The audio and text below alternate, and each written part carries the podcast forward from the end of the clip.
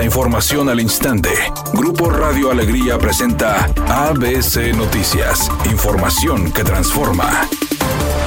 ¿Qué tal? Muy buenas tardes, esta es la información. La iniciativa privada hizo un llamado enérgico a las autoridades para fortalecer la coordinación en materia de seguridad. Consejo Cívico, Canaco, Caintra, Coparmex, Canadevi, Coprovi e Index Nuevo León exigieron que se informe a la sociedad sobre las medidas concretas que se están implementando contra la inseguridad. Por su parte, el presidente de Canaco, Fernando Canales Stelzer, consideró que la Fiscalía de Justicia y la Secretaría de Seguridad tardaron mucho en coordinarse. Reiteraron que el sector privado y la sociedad sociedad civil siempre estarán dispuestos a colaborar en el Estado de Derecho en Nuevo León. Este llamado del sector empresarial para coordinar esfuerzos en materia de seguridad sería el segundo en lo que va del año, luego de que el 1 de agosto Jesús López, director de Relaciones Institucionales de CAINTRA, exhortó al diálogo a las fuerzas políticas para enfrentar las balaceras al afirmar que México sigue siendo una buena opción para los inversionistas extranjeros y prueba de ello es que en el primer semestre de este año llegaron inversiones por más de 29 mil millones de dólares. El presidente López Obrador confirmó que empresas de China, Japón, Corea del Sur y Taiwán tienen la mira puesta en los estados de Nuevo León, Coahuila y otras entidades del norte del país.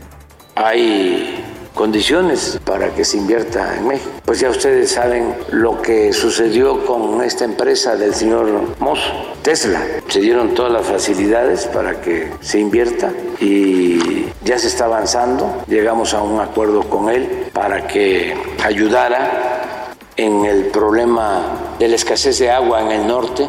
Envió a sus técnicos, hicieron una revisión de el acueducto, el cuchillo 1, para ver cómo se evitaban fugas. Fue un acuerdo que tuvimos.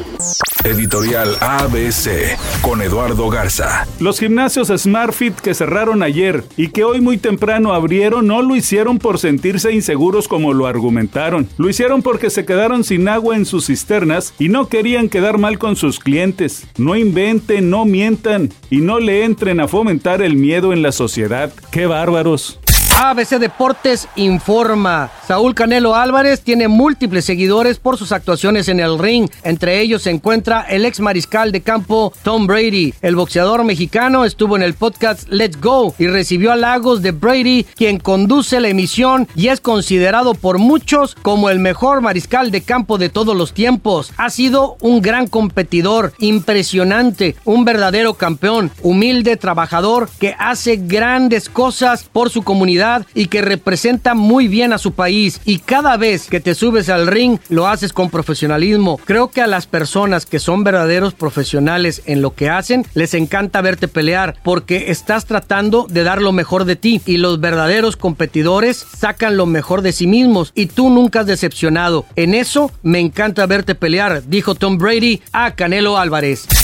Eric Rubin dijo que no pudo haber leído mejor en su faceta como productor teatral. Recordemos que él es el que está produciendo el musical Vaselina en la Ciudad de México. Dijo que aunque al principio la gente se mostró escéptica y que incluso criticaron duramente a los integrantes del elenco por presentar este musical a pesar de ser todos cincuentones, la respuesta del público ha sido favorable, quien ha vivido de la nostalgia y ha recordado momentos que tenían guardados desde su infancia, porque todos, o al menos una generación, crecieron con Timbiriche. Redacción y voz Eduardo Garza Hinojosa. Tenga usted una excelente tarde. ABC Noticias, información que transforma.